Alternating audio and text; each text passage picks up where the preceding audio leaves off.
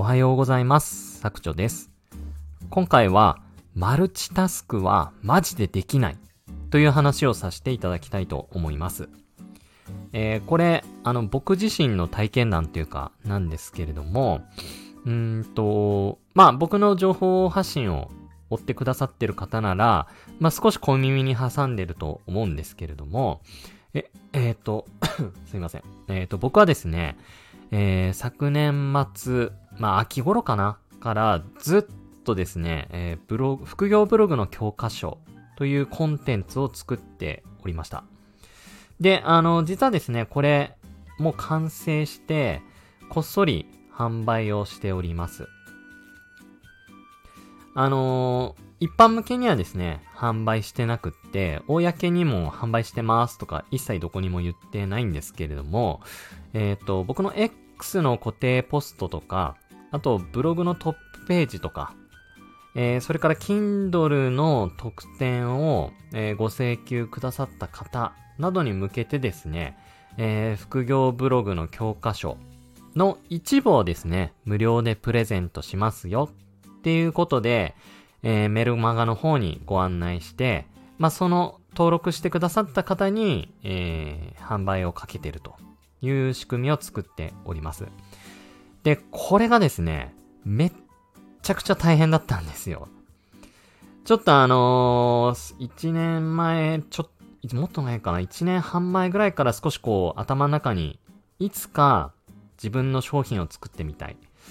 自分のコンテンツを作ってみたいっていうのが頭の中にあったんですけれども、うーん、なかなかやっぱりこう、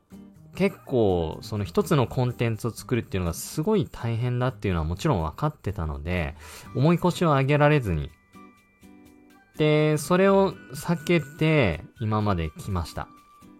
で、避けつつもやっぱり副業ブログ、僕はやっぱ副業ブログの魅力を伝えるっていうところに自分の使命感を感じておりますので、まあどうしてもやっぱそういう発信をしたいということで、えー、例えば Kindle を7冊ぐらい書いてみましたし、あとノートとか Tips、まあそれはこれからもちょこちょこやっぱ出していこうかなっていうふうには思ってるんですけれども、まあそういうところでですね、あの小さく、マネタイズっていうのを測ってたんですけれども、やっぱりそれだとですね、いつまでも労働になってしまうんですよ。で、僕は、まあいろんなところでも言ってるんですけれども、本業ありきの副業っていう形で、えー、やっていきたいというふうに考えているので、そういう、なんだろう、一回販売してドーンと儲けて、で、ヒューとフェードアウトしていって、で、またドーンと商品販売して、ヒューとフェードアウトさせていく。もちろんあの商品を棚に並べておけば、ポロポロ売れるんですけれども、うーん、なんだろうね。やっぱ自分で集客しなきゃいけないですし、まあそれってやっぱすごいいつまでも労働から解放されないよねっていう考え方を持っていて、自動で集客ができる SEO っていうのを、あの、すごく、すごくすごく推しています。で、ただですね、あの、前回の放送でも僕語ったんですけれども、ブロガーがブログジャンルを取り組むっていうのはすごく、やっぱりこう思いつきやすいので、競合もすごくいて、なかなかこう、ブロガーがブログジャンルで SEO を取り組むっていうのは、こういう僕みたいな凡人がですね、記事を書いても全く歯が立たないんですよ、ライバルに。なので、僕は、えー、本業ありきの副業ブログっていうジャンルにギュッとターゲットを絞り込んで、かつ、ブログ以外のところで、副業ブログの情報を発信するっていう方向に思いっきり舵を切ったっていうのが、あいつだろうな、2年前まではいかないですけれども、まあ、約2年前ですね。えー、そこに方向転換をしました。もうこれ決意しました。僕はここしかないと。はい。で、あだいぶ話が逸れてますね。えー、で、まあそういう家庭背景があって、副業ブログの教科書っていうコンテンツを作ることにしたんですけれども、僕は、まあそういう背景がありつつ、やっぱりこうブログジャンルをいろんなところで発信していかないと、あの、ライバルに埋もれるっていうことで、えー、X。まあ X だと、やっぱり X だけだと、ライバルがやっぱ人手さんとか、国富さんとか、マクさんのお二方とか、あのー、まあ、とてもじゃないけど、勝ち目がない方、方、方々が、インフルエンサーの方がすごくいらっしゃるので、X では戦わず、Kindle だったり、さっき言ったノートとか Tips、まあそういうところでちょっとこう、本業ありきの副業っていう、自分なりのジャンルを作ってですね、戦ってきました。で、このスタンド FM もその取り組みの一環なんですけれども、あの、要するにですね、ブログ自体もやっぱ僕好きなので、ブログも更新しつつ、X の発信、それからスタンド FM、え、Kindle の出版、 note、Tips などですね、まあ、とにかくいろんなマルチなプラットフォームで情報発信をしているっていうのが僕なんですよ。で、そんな中で、えー、すごく、うん、重たいタスクの、えー、自分の商品、コンテンツを作るっていうのを、えー、もう一つそこに作業として加えようと思って、えー、昨年の秋、それから冬頃にやってったんですけども、いざ本気で作っていくぞっていうフェーズに入ったら、他の作業がですね、やっぱ一切できなかったんですよね。うん。やっぱり、こう、副業でそういう作業をやっていく。まあ、それは本業もそうなんですけれども、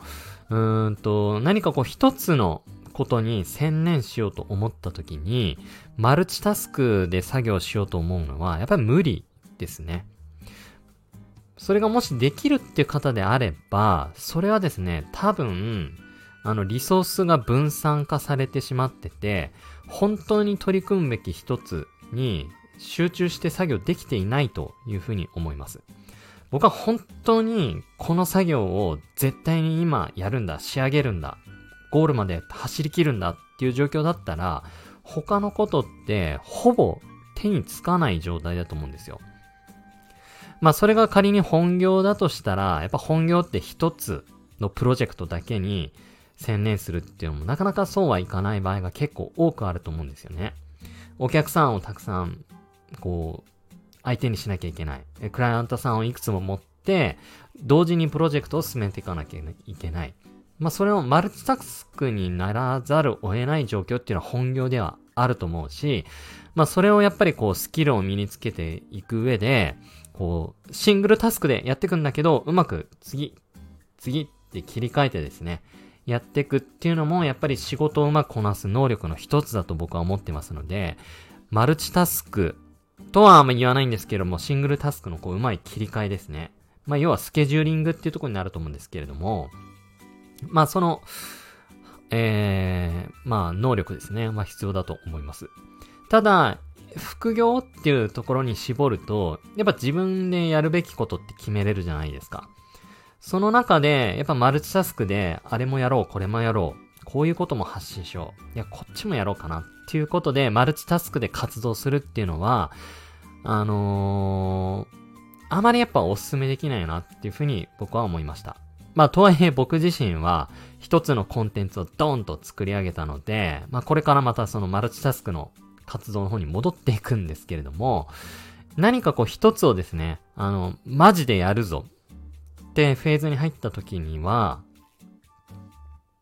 他の活動ですね、はやっぱりこう、フェードアウトさせるか、まあ思い切って一旦中止させるっていう判断も全然ありだと思うんですけれども、まあそういうことをやっていかないと、やっぱりいいものっていうのは作れないなっていうのが、今回の、うん、その副業ブログの教科書を自分自身で作って、えー、実感しました。はい。まあそういう話でした。はい。あの、すごく長ったらしいんですけれども、マルチタスクってやっぱ無理だよねっていう話になります。はい。ということで、あの、すっげえ結論まで長くなってしまって大変恐縮なんですけれども、あのマルチタスクで活動されている方は、うーんと、自分が本当に取り組むべき、取り組みたい作業、やりたい、うーん、リソースやりたいリソースじゃない、やりたいことに、本当にそこに一つのリソースですね、えー、全力で投球してみてください。で、その間に、もちろんこう発信っていうのはちょこちょこやってもいいと思うんですけれども、それっていうのは、その一つの作業にリソースを投下してて、ちょっと飽きた時とか、そういう時にちょちょっとこう、1ポストするみたいな勢いで全然いいと思うんですよね。おそらく、多くの方は、その毎日1ポ、1日1ポストしなきゃとか、なんかそういう謎の固定観念に、あの、縛られ続けてるなっていう風に僕は、一回ですね、あのー、X からのポスト、あ、X からのポストじゃない、X から離れて、そういうことに気づきました。別に1日1ポストする必要ないじゃん。みたいな感じですね。うん。それよりももっともっと、あなたがやるべきことはあると思いますので、一回ですね、そこに全力投球して活動してみてください。必ずいいものが作れます。で、僕が作った副業ブログの教科書は、まさにそれの集大成だと思いますので、ご興味ある方は、ぜひですね、この概要欄のリンクに、うんと、副業ブログの教科書の無料プレゼントをメルマガ登録いただいた方にお配りしてますので、あのー、無料プレゼントを受け取った後はですね、あのー、メールマガジン解除いただいて構いませんので、ぜひ無料プレゼントだけでもお受け取りいただければと思います。はい。ということで、ちょっとダラダラ長く話してしまいましたが、あここまで放送を聞いてくださり、どうもありがとうございました。